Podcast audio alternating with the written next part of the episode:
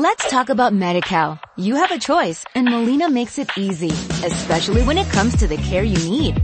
So let's talk about you, about making your life easier, about extra help to manage your health. Let's talk about your needs now and for the future. Nobody knows MediCal better than Molina. It starts with a phone call. Call 866-420-5330 or visit meetmolinaca.com. Let's talk today.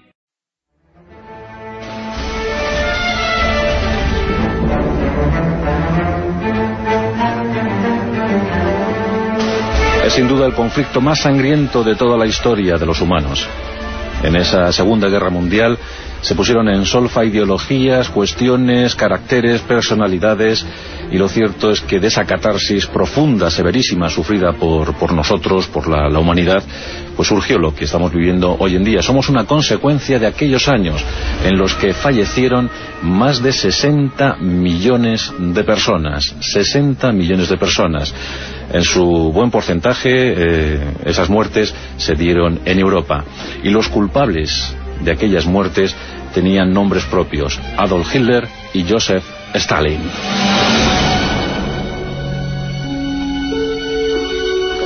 Realmente el causante de la guerra eh, a nadie escapa que fue Adolf Hitler, el jefe de los nacionalsocialistas, un hombre atormentado desde su mismísima infancia, y es que albergaba una secretísima duda. Como sabéis, eh, Hitler nació en Brennau, en una localidad austríaca, el 20 de abril de 1889. Desde bien pequeñito quiso ser artista, asunto que entraba en clara contradicción con los intereses paternos. Su padre le maltrataba constantemente, le sometía a crueles castigos.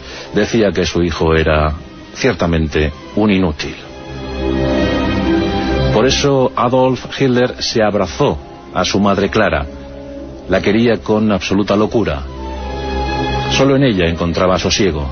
Solo en ella encontraba el cariño deseado mantuvo una foto de su madre hasta en el último momento. Se dice que cuando entraron los soviéticos en el búnker de Berlín, aquel 30, 30 de abril, 1 de mayo de 1945, una de las cosas que se encontraron en primer lugar en el despacho privado de Adolfo Hitler fue una foto de Clara, su madre. La tuvo hasta el final. Pero, como os digo, Hitler tenía una intuición y esta era que provenía de descendencia hebrea. El que tanto odió a los judíos, el que mandó a la cremación, el que incineró a 6 millones de seres humanos, a 5.978.000 judíos, él siempre sospechó que tenía sangre judía, que el esencial líquido que corría por sus venas tenía origen en los judíos. ¿Y esto por qué? Es muy curioso, es una historia tremendamente curiosa. Su abuela servía en casa de unos grandes señores hebreos, unos señores judíos. Su abuela quedó embarazada, pero nunca quiso decir quién era el padre. Y nació, nació el padre de Adolfo Hitler, el progenitor Adolfo Hitler, nacido de madre soltera, y de padre incógnito. La morfología de, Hitler era también muy peculiar, no era de la raza aria, eso es evidente. Y él eh, creía que incluso su nariz daba a entender ese origen judío, y siempre pensó que su abuela había tenido algo que ver con alguno de aquellos judíos a los que servía, y que por eso nunca quiso eh, revelar el auténtico padre, el abuelo paterno de Hitler, bien pudo ser judío. Son curiosidades y paradojas de la historia. Él que tanto eh, pues odio demostró hacia la población hebrea, hacia la población semita, siempre pensó, siempre pensó en su foro interno que acaso su abuelo paterno había sido judío, era judío.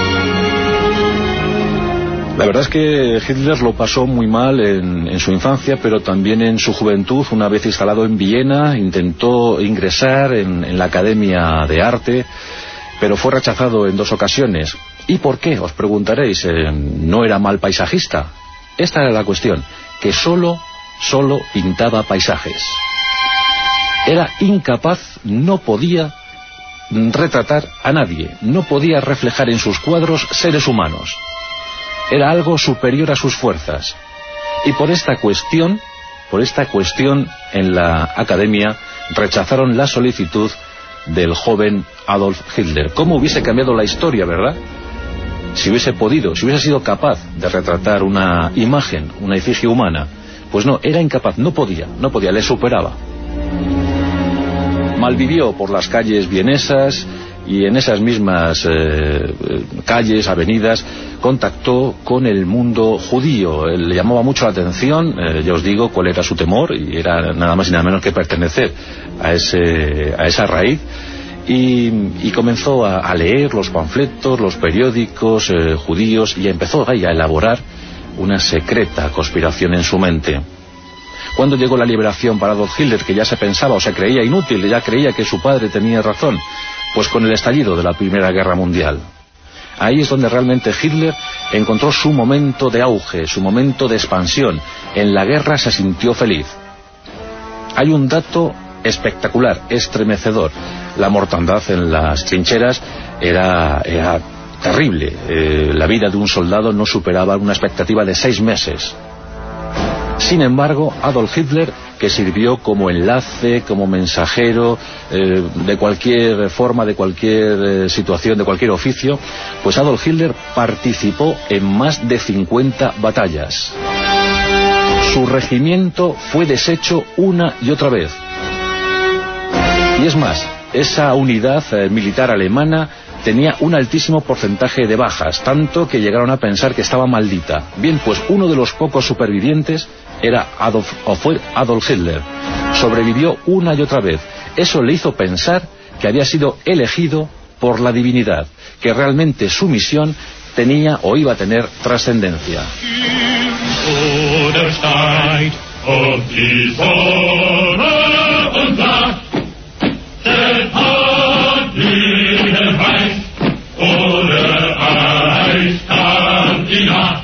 El 11 de noviembre de 1998 las autoridades germanas firmaban la paz de forma sorpresiva.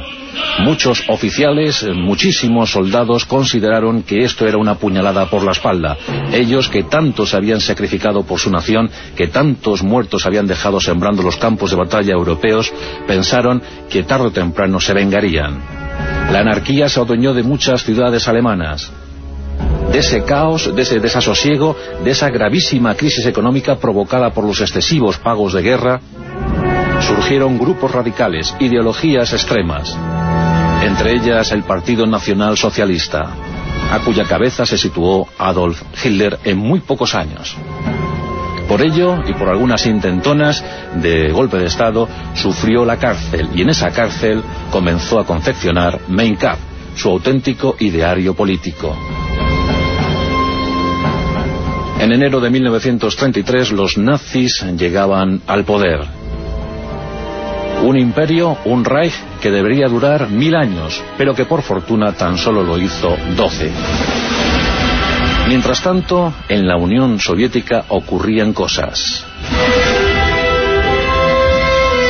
Joseph Stalin, instalado en el poder desde el fallecimiento de Lenin, comenzaba a intuir que todos le perseguían, que todos querían vengarse de él, que algunos eh, presentaban siempre signos de conjura, de sedición. En esos años 30 llegaban las famosas purgas estalinistas. Millones de seres humanos sucumbieron víctimas del dictador cruel y sanguinario.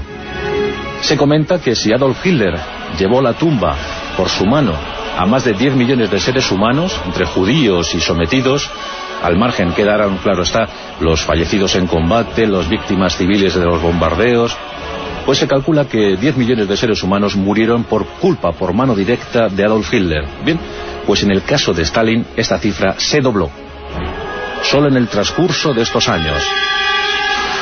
En el verano de 1937, Stalin, paranoico, absolutamente paranoico, a decir de los psiquiatras, pues decretó el fusilamiento de miles de personas. En la Plaza Roja de Moscú, esos fusilamientos alcanzaron la cifra asombrosa de 1.500, 2.000 personas diarias. Esto ocurría en 1937, pero previamente Stalin había dejado ya un reguero de sangre. Un hombre pues, atormentado también desde la infancia, aquí coincide con Hitler, su padre le maltrataba una y otra vez. Eh, Stalin, eh, Joseph Stalin, nació contrahecho, con ciertos problemas de movilidad, e incluso por accidentes en su brazo eh, izquierdo. La verdad es que tenía ciertos complejos de inferioridad ante los demás y eso posiblemente le hizo ser más agresivo. Pensaron para Joseph que debería ser el seminario lugar donde redimirse de tantas y tantas eh, contrariedades. Y en efecto, estuvo cinco años en el seminario, estuvo a punto de, algún día ordenarse sacerdote, pero no lo hizo, le expulsaron por ser eh, un ser absolutamente radical, por ser personaje absolutamente radical. Una leyenda también muy oscura la de Stalin en cuanto a su familia. Su primera mujer falleció por tifus, le dejó un primogénito, Yakov, y este chico tiene una historia tristísima. Yakov con el tiempo se alistaría en las filas del ejército rojo, participó en la batalla decisiva de Stalingrado y ya sabéis que en esa batalla Stalin y Hitler batieron no solamente sus armas, sus ejércitos, sino también sus personalidades. La ciudad, que llevaba nombre del dictador soviético, recibió una orden tajante. Aquellos ejércitos que iban a envolver Stalingrado no deberían retroceder o entregarse al enemigo jamás. El que se mm, dejase capturar o el que huyese ante las balas alemanas sería considerado traidor y por tanto moriría, moriría fusilado. Jacob pertenecía a las unidades soviéticas que atacaban Stalingrado, pero tuvo el infortunio de caer prisionero de los alemanes. Estos, una vez conocedores de, la, de quién tenían, del cautivo tan ilustre que tenían en sus manos, no decidieron otra cosa sino intentar un canje. Comunicaron a los, eh, a, los mandos soviéticos que tenían a Yakov Stalin, tenían al hijo de Stalin, y que le podrían cambiar por algunos oficiales de alta graduación, preferentemente de las SS.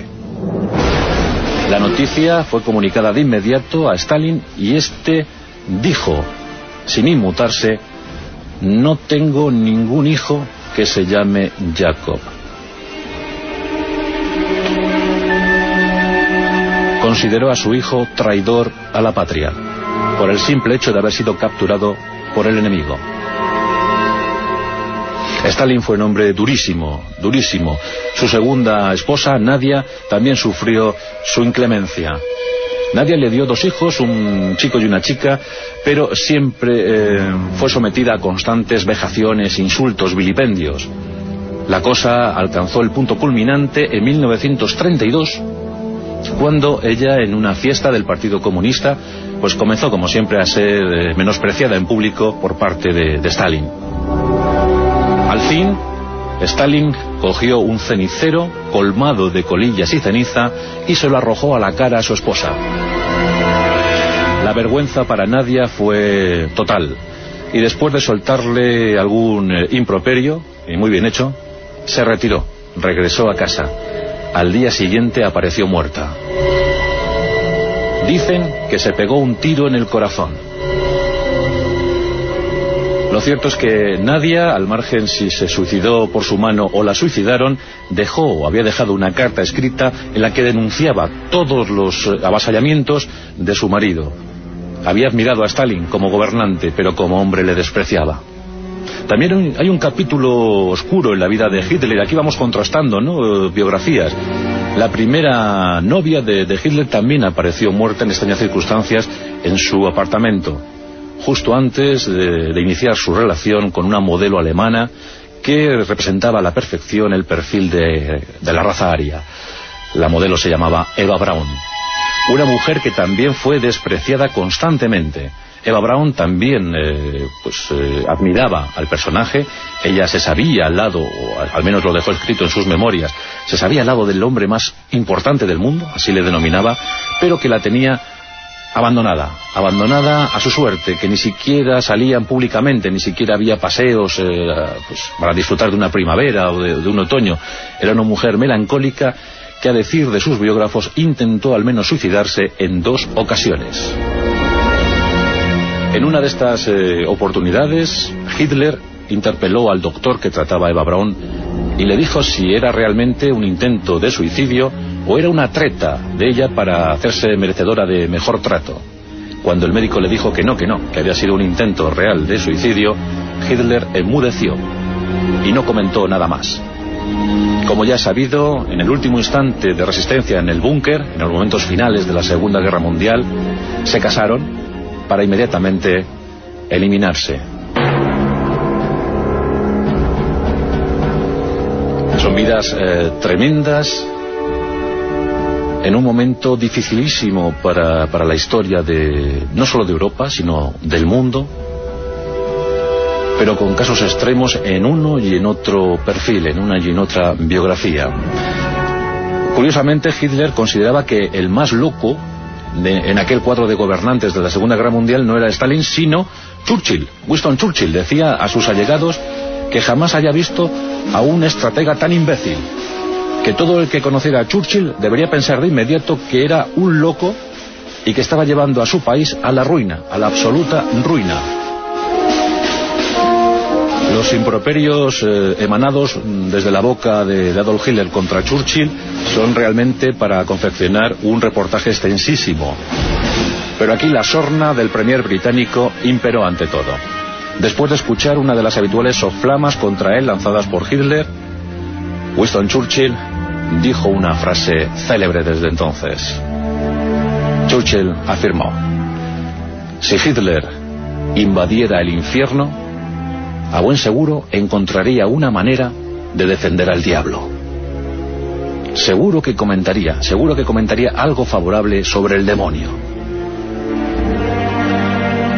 Churchill, desde luego, tenía mayor brillantez eh, intelectual eh, que Hitler o que Stalin, sin duda alguna. Los psiquiatras, los, los psicohistoriadores, que, hay una, una, rama muy interesante que se dedica a la psicohistoria, a analizar los personajes históricos, pues coinciden en afirmar que tanto Hitler como Stalin eran paranoicos, que hubiesen precisado tratamiento psiquiátrico, pero que prosperaron gracias a las circunstancias, gracias a la envolvente de la época, en el caso de Hitler, la histeria colectiva, una especie de fanatismo eh, secundado por millones de seres humanos, pues se adueñó del momento y siguieron a pies juntillas los dictados del Führer, aquel Führer que les iba a conducir durante mil años a la gloria. Y en el caso de Stalin fue el miedo, la ignorancia. Millones de seres humanos sucumbieron por culpa de estos miserables. Queda otro elemento digno de, tener en cuenta, de tenerse en cuenta, y este es Benito Mussolini, un hombre que ante todo odiaba el comunismo y que de alguna manera también eh, veía mal eh, la subida, el ascenso de Adolf Hitler. Incluso cuando Hitler invade Austria en 1938, la reacción de Benito Mussolini es colocar cuatro divisiones italianas en la frontera con, con Austria. O sea que las relaciones, aunque Hitler siempre vio en Mussolini a un mentor, a, un personaje a seguir, un ideal, lo cierto es que Mussolini siempre miró con cierto rechazo la figura de, Adolf Hitler. Mussolini había nacido diez años antes que Hitler, en 1879, y la verdad es que también tiene cosas interesantes porque era hijo de un socialista acérrimo. Por tanto, eh, Mussolini en sus años jóvenes, siguiendo el modelo paterno, pues eh, militó en, la extrema izquierda. Fue un extremista radical pensaba que la violencia ante todo y bueno, pues finalmente otra catarsis sufrida en la Primera Guerra Mundial, en, una, el estallido de un obús que mató a muchos menos a él, aunque él quedó malherido con 40 fragmentos, 40 esquirlas que, se incrustaron en su cuerpo, pues él consideró también que había sido de alguna manera elegido para la gloria y al poco de finalizar esa Primera Guerra Mundial fundó el, Fascio, el partido fascista. La peripecia de, Mussolini también es digna de, un pasaje de la historia y algún día nos detendremos en, en él. Pero sí que es cierto que cuando murió, víctima de los partisanos, en aquella plaza pública de, Milán, donde fue colgado, pues ese 28 de abril eh, impactó de tal manera a Hitler que decidió no correr la misma suerte de su otrora amigo. Y posiblemente la muerte violenta de Mussolini a manos de los partisanos provocó o desencadenó el ya premeditado suicidio de Hitler. En fin, que durante unos años la humanidad estuvo en manos de gente desequilibrada, de auténticos dementes. Por fortuna ya han pasado más de 60 años. Ojalá que esto nunca, nunca, nunca se repita. Let's talk about MediCal. You have a choice and Molina makes it easy, especially when it comes to the care you need. So let's talk about you, about making your life easier, about extra help to manage your health. Let's talk about your needs now and for the future. Nobody knows MediCal better than Molina. It starts with a phone call. Call 866-420-5330 or visit meetmolinaca.com. Let's talk today.